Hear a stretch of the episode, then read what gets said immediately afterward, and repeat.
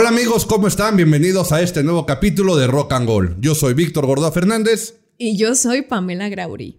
Todos sabemos que la competencia es buena, pero ya cuando esto se convierte en una rivalidad, ¿es bueno o es malo? Pam, la competencia siempre es buena. Siempre es buena. Yo digo que es necesaria, que te impulsa a ser mejor, pero depende de cómo la encamines. Ok, muy bien. ¿Tú qué opinas? No, estoy de acuerdo, ¿no? La competencia siempre te va a llevar a que sobre todo mejoren cuestiones de calidad, cuestiones este, de compromiso, de mejoras en los servicios, cosas y demás, ¿no? De hecho, si vemos muchísimos, o bueno, no muchísimos, yo creo que todos los productos que existen, productos o servicios que existen en el mundo, todos tienen competencia. Serán muy pocos los que, los que no la tienen, pero estamos acostumbrados a vivir en un mundo competitivo. Eso nos han enseñado desde chicos. Y cada vez más, ¿no? Cada vez yo siento más la competencia en todo. Que tengo, ser, tengo que ser yo más competente para más cosas. Sí, claro, ¿no? Tengo que estudiar, tengo, que, tener más, niveles de estudio para poder aspirar a mejores puestos. Tengo que trabajar más si estoy emprendiendo un negocio, si estoy emprendiendo este, algún producto que quiero lanzar o que quiero hacer. Entonces, yo siempre he creído y soy totalmente este, fiel, creyente y practicante de que la competencia te hace siempre mejorar. Pero ¿qué pasa, Pam, cuando esta competencia ya, es más, lo dije mal y pido una una disculpa a la audiencia. No. Te disculpan. No, discúlpenme. No, no, disculpen. No, porque no es que me cayó el 20 y me quedé pensando. ¿Competencia y rivalidad es lo mismo, Pam? No. A ver. No, yo creo. Yo creo que ya la rivalidad ya va más para un tema. Pues ya como que se hace más personal, ¿no? Más ególatra, más de. Eh, cuando utilizamos ese término de es mi rival, es como con mala intención ya no es una competencia pues sana, porque la competencia veces hasta es con uno mismo, ¿no? O sea... Ajá. Y ya la rivalidad, pues jamás utilizas rivalidad para ese término. Soy rival conmigo mismo, pues no. no, pero a lo mejor puede ser un término que está mal usado, ¿no? O sea, a lo mejor, pues no sé, no es que yo crea o lo que yo piense. ¿Tú tienes un rival en tu vida? A ver. En el golf. Ah, en el golf ojalá tuviera rivales. Soy tan malo que, ah. no, hay nadie que no hay nadie que pudiera ser mi rival para el handicap que tengo. No, pero muchas veces yo creo que sí lo hemos visto de acuerdo, yo creo, o sea, yo creo que tiene que ver de acuerdo con la pasión con la que un público toma ese tema. Claro, y en los deportes se da un montón. Bueno, en los deportes ni se diga, ¿no? La rivalidad en... Es más, yo creo que en, en el deporte es uno de los principales mundos o medios en los que la rivalidad es tan importante y que sin ella difícilmente existiría la pasión por ese deporte. Claro, y a veces también creo yo, por ejemplo, los rivales, no sé, en el tema de, de las competencias de box, ¿no? Más bien en, en, un, en un ring. O sea, que son deportes tan de fuerza física, de tanto contacto físico, que ahí pues no hay competencia. Y ahí yo le veo la rivalidad. ¿Tú ves la rivalidad? Yo ahí veo la rivalidad completamente. al final del camino lo puedes ver por, a lo mejor por el lado de la violencia o demás, pero realmente son pocos en el medio del boxeo, que por supuesto que ha habido, ¿eh? Y hubo unas muy, muy, muy famosas hace algunos años. Y fíjate que creo que es de lo que carece hoy por hoy el box. ¿De qué, oye? De justamente tener una rivalidad. Oh. Por un lado no hay una figura, o sea, no hay una figura del boxeo como llegó a ser a lo mejor Mike Tyson, como llegó a ser Julio César Chávez, como llegó a ser este, no sé, el mismo Macho Camacho, ¿no? En su momento. O sea, varias, varias figuras que iban dando y de diferentes nacionalidades o de diferentes zonas que hacían justamente que hubiera ese pique. Una de las peleas que más rating tuvo y que fue una locura aquí en México fue cuando justamente este Julio César Chávez le ganó al Macho Camacho. Todo mundo esperaba esa pelea y ver cómo se iban a dar ellos dos en el ring, porque existían figuras muy altas en diferentes lados, en este caso el mismo medio, pero por diferentes lados, y todo el mundo esperaba que se enfrentaran ellos realmente para ser quién es el mejor. Y hoy por hoy yo siento que el boxeo mexicano, bueno, el boxeo internacional, no el mexicano, el internacional, carece de figuras y por eso ahorita estamos tan agarrados con el Canelo. Es un gran boxeador, tiene una gran estrategia mercadológica, ha sabido hacer perfectamente bien lo que tiene que hacer, la gente lo sigue, lo quiere, es coherente en su fondo y su forma, o sea, es el mejor, parece el mejor, se comporta como el mejor, hace las cosas como el mejor. Pero si tú ahorita dices, híjole, ¿con quién se te antoja ver una pelea del Canelo? Uy, sí. La realidad es que la realidad es que es muy poco atractivo. Claro, ya no hay figuras. Tiene que haber un show más allá para poderlo hacer. Y eso, los que realmente son amantes y apasionados, y repito la palabra pasión, ya no lo están viendo ahorita y es por lo que a lo mejor están volviendo a ver otros deportes, o se avientan con el clásico comentario melancólico de, uy, no, para boxeadores los de antes. Eso ya no es, ya no existe esa rivalidad. Pero yo creo que va a ser, o sea, opino, no, creo que es algo importantísimo, que además es una excelente, es un excelente medio o es una excelente forma también de tener una mejor imagen pública, una mayor explotación de la misma imagen, poder llegar a otros mercados más allá de los locales y que de esa manera ambas figuras o ambas partes se necesitan uno al otro. O sea, yo sí creo que tiene que haber a fuerza en esta vida y en todo un antagonista, un protagonista y que se estén confrontando y se estén confrontando para que se den esa rivalidad. Ahí sí podría por ser. Supuesto. No, claro. ya podríamos bajar la rivalidad con este componente de un antagonista y un protagonista. Claro, y por lo general. Ya, ya no sería competencia. No, o sea, aunque al final del camino estén compitiendo, pero se vuelve esa rivalidad. Y no quiero hablar del bueno contra el malo, ¿no? Porque en deportes o en música hablar del bueno contra el malo nunca va a poder jalar porque no somos nadie, ni nadie sabe qué es lo bueno o lo que es malo. De hecho, en imagen pública no hay ni bueno ni malo, sino lo que debe de ser. Y debes de cumplir con tres puntos fundamentales para poder tener esto, ¿no? Que uno es, y lo hemos hablado en otros capítulos, el respeto, perdón, absoluto de la esencia, el objetivo a cumplir y la necesidad de la audiencia. Y justamente aquí, ¿quién es, Pam, quien le mete la pasión? Claro, pues la audiencia. La audiencia, exactamente. El público. Entonces, aquí nos podemos dar cuenta cómo al final del camino, el que paga manda. O sea, aquí se aplica el que paga manda. El consumidor es lo importante. No te sirve de nada tú respetar tu esencia, tener un objetivo a cumplir. Pero si no sabes o si no cumples la necesidad que tiene la audiencia, pues nunca te vas a poder, o sea, nunca te vas a identificar. Por ejemplo, ¿quién es mejor? ¿El América o los Chivas? Las Chivas. ¿Por? Porque Estimados amigos, en este momento le damos las gracias a Pam por haber estado tantos capítulos con nosotros. La próxima semana contaremos con una nueva conductora. Ya me corrieron, ¿ves? No, a ver, ¿por qué, Pam? Yo, yo no soy muy fan del fútbol. Ok, no está perfecto, estamos hablando. Pero fíjate, fíjate, fíjate justo esto es súper importante. Siempre se ha visto como antagonista en la América, al menos desde mi visión, ¿eh? Yo siempre lo he visto como un antagonista a la América como que siempre lo han puesto como, no sé, el equipo que ficha los mejores jugadores o que son más caros, tienen los fichajes más caros, eh, que tiene que ver ahí un poquito el tema de, de este baño, se llama.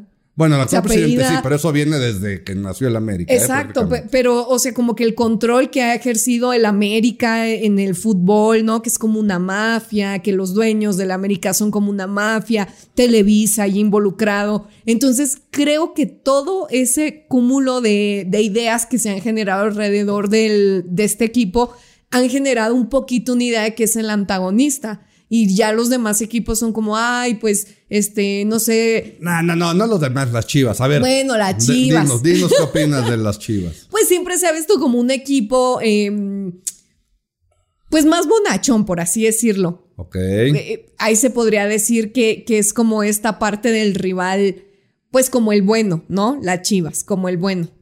Y el América, el antagonista. Pero a ver, dime otra cosa. Dime, ya, sé que ahorita dijiste, y eso es lo que también quiero que toda la gente que nos hace el favor de escucharnos y que nos va siguiendo, se dé cuenta. Tú dijiste, yo no sé nada de fútbol. No me gusta el fútbol. No.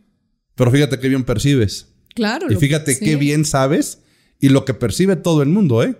Y lo que estás diciendo es la imagen que se tiene del América. Entonces, lo que tú estás percibiendo por lo que has escuchado, has vivido y lo que opinas, percibes algo. Y es el común denominador de la gran mayoría de la gente que, como te dije, eso ha sido a través de la historia. Tienes toda la razón, ¿eh? Siempre se le ha visto como el equipo rico, como el equipo este, prepotente, como el equipo que hace lo que quiere, como el equipo de que, claro, como es, este, este, comparte dueños con la televisora, este, hacen todo y dicen todo para que la América haga. O sea, todo lo que dijiste es correcto en la manera de ser percibido. Y por supuesto que las chivas, si bien ahorita dices los buenos y te digo por qué, como que a lo mejor te faltan ahí algunos datos.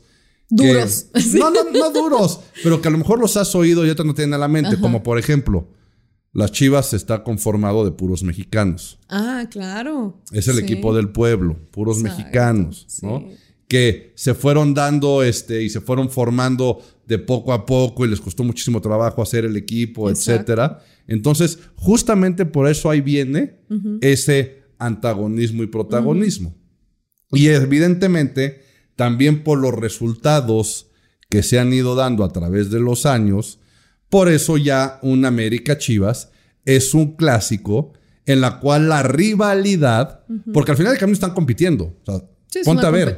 O sea, la competencia es la misma, es el torneo. Ellos están compitiendo por tres puntos para este, ojalá iba a decir para que el que sume más gana, ojalá fuera así como en otras, como en cualquier otra parte del mundo. En México no es así, pero bueno, al final del camino están compitiendo por este, por ser campeones. La competencia ahí está. Y van a competir. Y todos los equipos que estén en la liga o en el torneo o en lo que sea, van a estar compitiendo. Pero el América Chivas levanta esa rivalidad que por eso también son clichés y que ya se usan o son lugares comunes, que no es solo un partido, no solo son tres puntos. Se juega el honor, que, la realidad no es cierto, ¿eh? o sea, no se juega ningún honor. Pero Fíjate cómo han llegado hasta agarrarse unas madrizas este, maravillosas. ¿Por qué no se juega el honor? Es el honor nada más de que no te frieguen al día siguiente en la oficina o que no ah, te digan. O sea, ese honor sí, o sea, el honor de una apuesta o de que evidentemente llegues a la oficina y perdiste y te traigan de bajada una semana o hasta el próximo clásico, ¿no? Pero la realidad, ¿en qué manera deja de ser este trascendental, ¿no? Trascendental, ¿no? O, en qué le perjudica a la América o a las Chivas, este, realmente, o sea, hablando de cuestiones de honor, ¿y qué les pega? Por supuesto que nada, ¿no? Son producto de la pasión, pero que esa misma pasión hace que todo México esté pendiente de la América Chivas. Y si todo el mundo está pendiente de la América Chivas, tú que te dedicas a los medios de comunicación y tienes a toda la audiencia pendiente de lo que está pasando en esa tele, ¿eso qué te va a traer de beneficio? Pues dinero. Exactamente. Anunciantes y de ahí dinero. Claro. Entonces, la imagen de las rivalidades Funciona es un, bastante es un negociazo. Por eso siempre tienen que crear ese tipo de, de situaciones para hacerlo. Por supuesto que hay unas que se van dando sin querer. No hay unas, este, principalmente en los deportes, ¿no? Llámese, este, el país que me digas, España, el Real Madrid-Barcelona. Es más, tú sabías que el Real Madrid-Barcelona ya brincó tanto las fronteras que es el evento deportivo que más audiencia tiene, aún más que el Super Bowl. ¿En serio? ¿Más que el Super Bowl? El Real Madrid-Barcelona. Mira. Ese eh, sí es un verdadero clásico. Ese ya se volvió un verdadero clásico, ¿no? Pero ¿por qué se dio esto? Por lo mismo, de una liga local que se fueron dando poco a poco, la mejor liga del mundo, en este caso, que es la española, trae a los mejores jugadores, entonces la gente empieza a voltear a ver a las estrellas, no casualmente, pues evidentemente tiene el poder adquisitivo, el Barcelona contrata unas, el Real Madrid contrata otras, se empiezan a dar estos choques y evidentemente también con el acceso a la información que ya se tiene este, inmediata, pues ya se vuelve un negociazo. Y ya de repente se avientan clásicos hasta, hasta por negocio en pretemporadas y principalmente vamos a poner en Estados Unidos, en Asia, se van a jugar y a lo que se dedican es a nada más estar haciendo que suene la, la caja registradora, ¿no? Pero a lo que me refería y a lo que iba ahorita antes de esto es que en todos los países, en todos los países, en todas las ligas, de todos los deportes, principalmente de conjunto, no, de conjunto, siempre va a haber una rivalidad. ¿Por qué? Porque tú te vas a identificar con uno con el otro. Ahorita dijiste las Chivas y el América y dices, no me gusta el fútbol, ¿no? Pero me identifico más con las Chivas. Pero te identificaste más con las chivas. Tú dijiste, yo ahí, yo me identifico. ¿no? Y, por ese tema que comentas, ¿no? Del pueblo que a lo mejor no lo supe percibir y, y poderlo expresarlo así de esa forma, pero siempre esa fue como que mi intuición, ¿no? Como de, ay, no, este es el equipo, fíjate, yo lo trabajé como bonachón. Sí, está bien. O, sea, es más, aunque dijeras, me cae bien. Pero ahora fíjate, vamos a dejar los deportes a un lado, porque ahí es muy fácil ver rivalidades. Y te voy a poner un ejemplo. A ver. Dime, o sea, ¿cuál es, quién es así tu grupo favorito? Tú dime así, en Mi grupo favorito. ¿Quién es tu grupo favorito? De grupo me encanta Zoe, pero es que desde niña me gustaba. Sí, eso ya nos habías contado y todo lo que decías, pero bueno, Zoe. Ok. ¿Quién es mejor? A ver. ¿Zoe o Caifanes?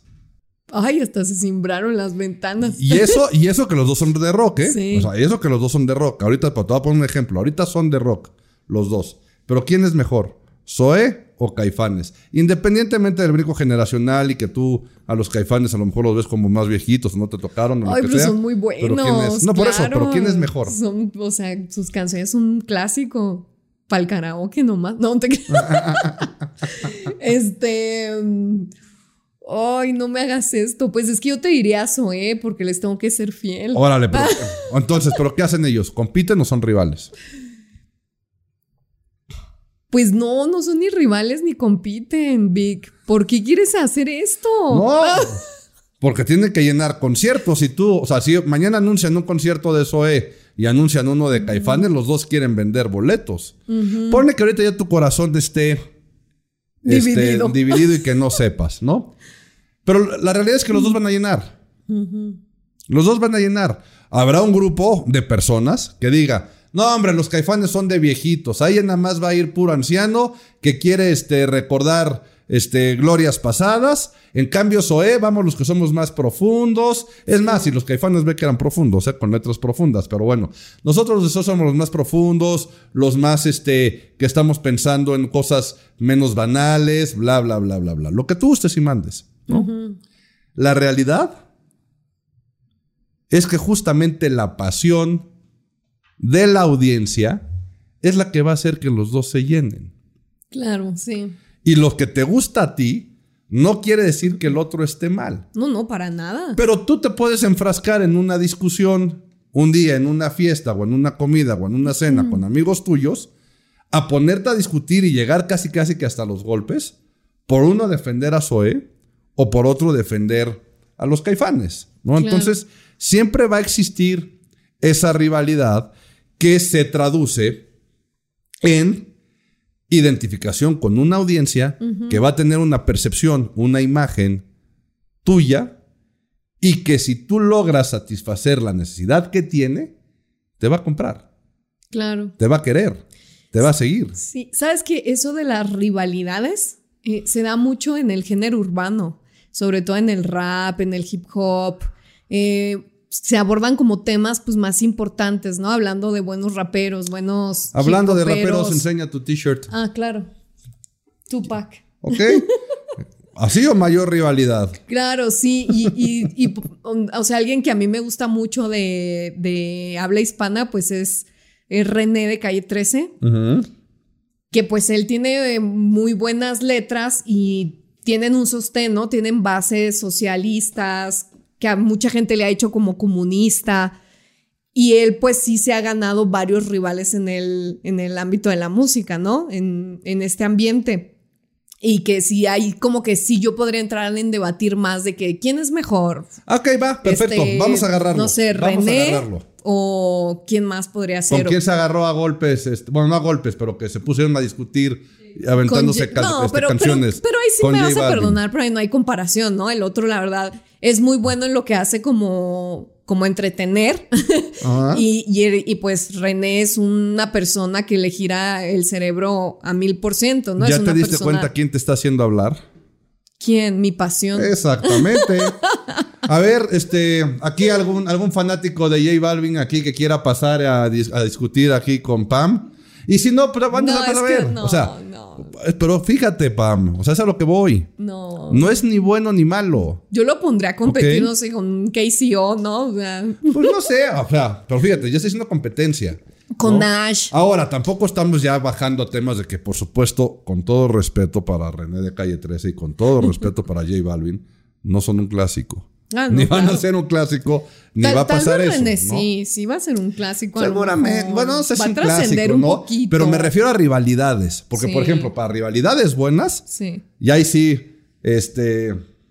Lo que dije hace un rato de que en un concierto de Caifán estaba lleno de puros viejitos.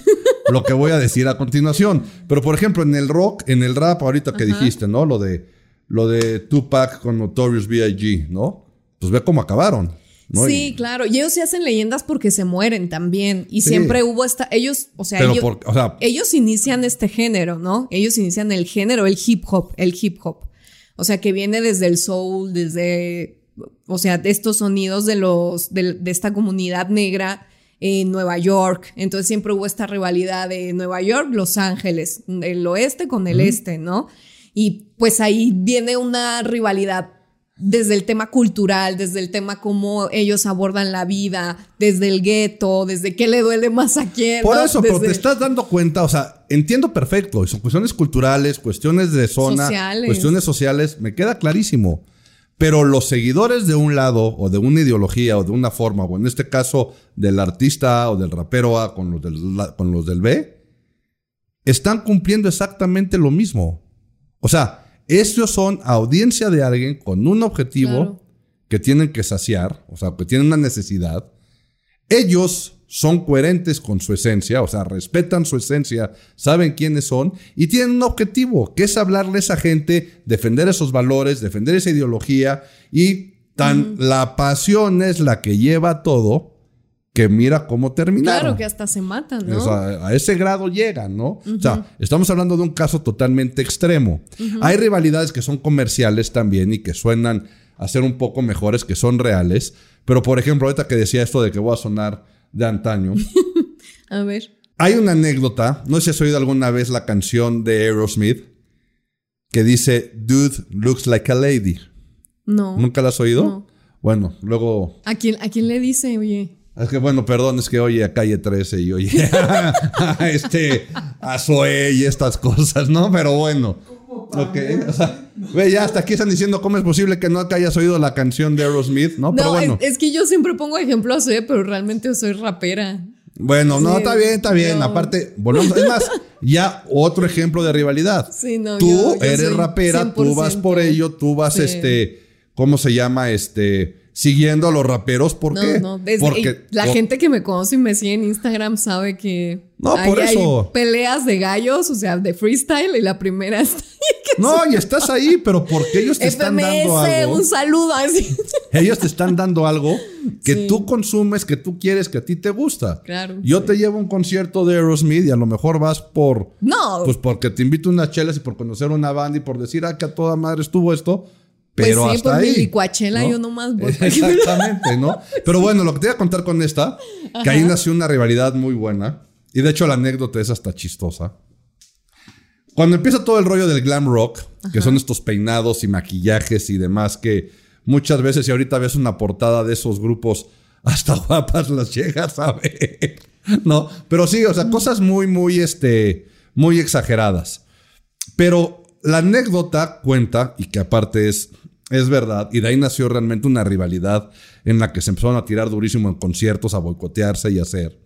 Es que, por otro lado, hay un grupo que se llama Motley Crue, que es estado, seguramente conocerás a su baterista, que es mundialmente famoso por haber hecho un video, Tommy Lee, que estuvo casado con Pamela Anderson. Bueno, el baterista de Motley Crue es Tommy Lee, pero el vocalista se llama Vince Neil.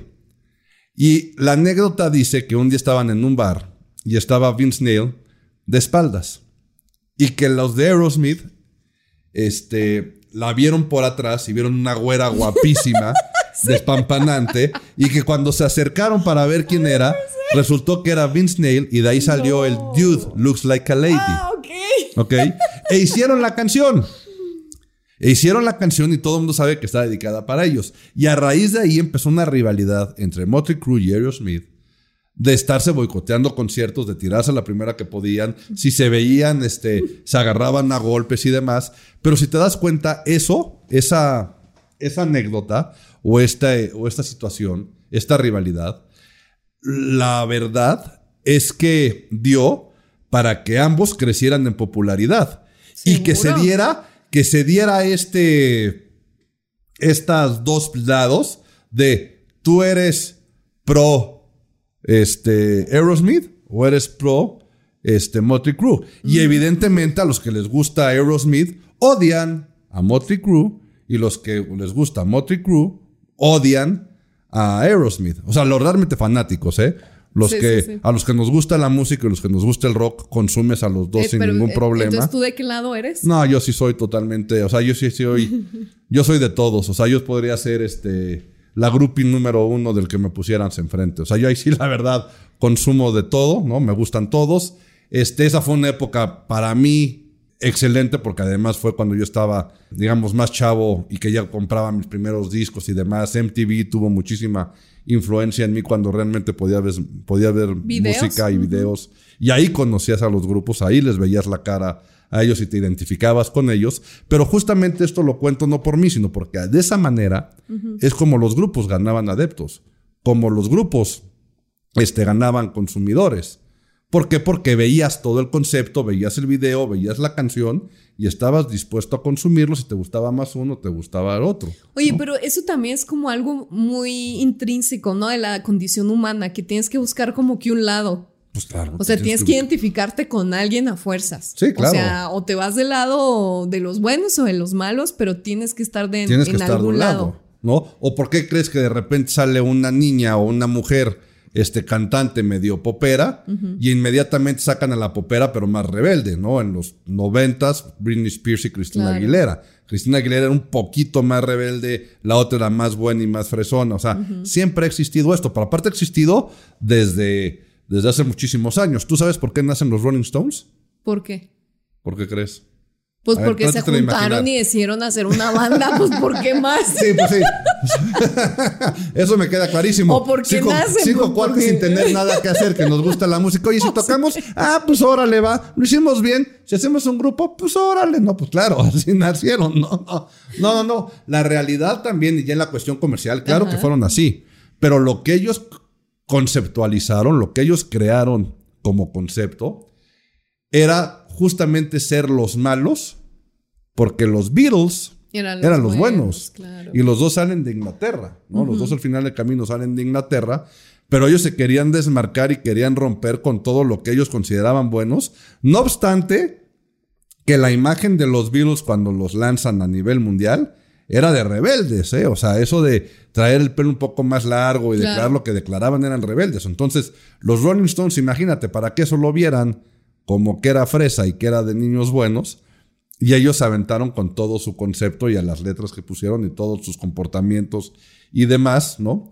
Que, pero por eso fueron, fueron una respuesta a eso. Y repito, ¿no? Eso siempre, siempre ha existido al grado que lo que el punto final o lo que estás buscando es una identificación con una audiencia. Y lo que tú ames o lo que ame a alguien, el otro lo va a odiar. Y si lo quieres ver también de esta manera, hasta... Y eso porque ya se ha ido escalando y ahorita vamos a salir totalmente del tema, pero lo usan muchas veces también como estrategia comercial, de imagen, y hasta los mismos artistas y deportistas juegan en esas campañas Coca-Cola y Pepsi. O sea, ¿cuántos refrescos compiten? ¿Cuántas marcas compiten? Tú a cualquier persona a nivel mundial que le preguntes, oye, dime dos marcas que realmente sean rivales y se peguen y que, se, que compitan, no te van a decir este, la A y la B. O sea, Burger King y McDonald's. Eh, todavía, pero la número uno por excelencia. Y fíjate cómo son los comerciales de ellos. ¿Cuáles son las tiradas? O sea, eh, o, sea, o sea, ¿cómo se pelean? Fíjate, o sea, ¿por qué se pelean ellos? Y no es porque se pelean por la razón, ¿eh? Pero si él firma, o sea, si la marca firmó un deportista, el otro se agarra al otro que justamente compite y es antagonista del otro que tuvo él, ¿no? O se están buscando cómo pueden estar con los mejores haciendo en Estados Unidos que lo permiten, si se tiran directo, o sea, de tirar el producto de la competencia a la basura o decir que prefieren uno que el otro, pero es una cuestión totalmente natural, pero que ha sido muy benéfico, y ahorita ya me regreso a lo que nos compete en este podcast, ha sido muy, ha sido muy benéfico justamente para crecer la imagen de ambas partes. Es lo que te iba decir, ambas partes se ven beneficiadas Por supuesto. totalmente. aquí nunca nadie va a ganar, ¿eh? Por eso dijimos ahí, empezamos abriendo que si la competencia y la rivalidad era buena o mala. Y nosotros estamos muy acostumbrados por cuestiones de películas o por cómics de que gane el bueno o gane el malo, ¿no? Que a veces gane el bueno o a veces gane el malo. La realidad es que en este punto, en el punto de lo que estamos hablando tú y yo ahorita, ambas partes ganan. Ambas partes están bien, ambas partes tienen un correcto manejo de su imagen pública y ambas partes cumplen con el objetivo que se trazaron. Eso sí de fácil. Por eso muchas veces hasta estas rivalidades son planeadas. En artistas, sobre todo en la música. Sí. Que se empiezan a tirar, pero realmente de trasfondo, pues es una intención totalmente para darse más a conocer, estar en tendencia, estar en Twitter. Claro, no, claro, no, y aparte ahí el chiste es que sea natural, o sea, todo lo que hemos hablado ahorita en el transcurso de este tiempo ha sido que se ha dado de manera natural. Pero claro, hoy por hoy en las redes sociales, y de hecho ya ha habido muchos este, influencers y gente que maneja redes, que ha declarado en programas de no, esa pelea fue planeada. No, eso ya habíamos quedado desde antes. No, yo declaré esto porque habíamos quedado de hacerlo. ¿Por qué? Porque se la saben, pero justamente ahí te das cuenta lo charro que está hecho, que no es real, la gente no se los cree y no tienen tantos adeptos y tanta fama como realmente es el objetivo de la rivalidad correcta, coherente. Claro. ¿Ok? Entonces, es el chiste. Por lo tanto, cerremos el podcast y el capítulo de esta semana, mi querida Pam, con la conclusión. ¿Competencia o rivalidad? Pues yo prefiero ser más rival en la vida. Tengan cuidado porque la Grauri es de armas tomar, ¿ok? Pam, muchísimas gracias por haber estado esta semana otra vez. No, muchas gracias a ti. Una semana más de podcast, otro episodio nuevo. Espero lo hayan disfrutado. Y hoy, de verdad que sí aprendimos, Vic. No, qué bueno, no se trata de eso, se trata de entretenernos, de contar casos, analizarlos, pero también es bueno de repente aprender cosas nuevas. Y con los antagonistas siempre, amigos, váyanse para ahí, ese es el lado bueno. Ese es el lado bueno. Y arriba las chivas. arriba las chivas. Este, aprovechamos otra vez el momento para que dé sus redes sociales, porque es la última vez que la ven en este podcast. Arroba Pamela Grauri, muchas gracias. Ah, no sé. Yo soy Víctor Gordoa Fernández, ahí me siguen como Víctor Gordoa F. Sigan también a Rock and Gold. Y si les gustó el podcast de hoy, suscríbanse, denle like y compártanlo. Nos vemos la próxima semana. Cuídense mucho.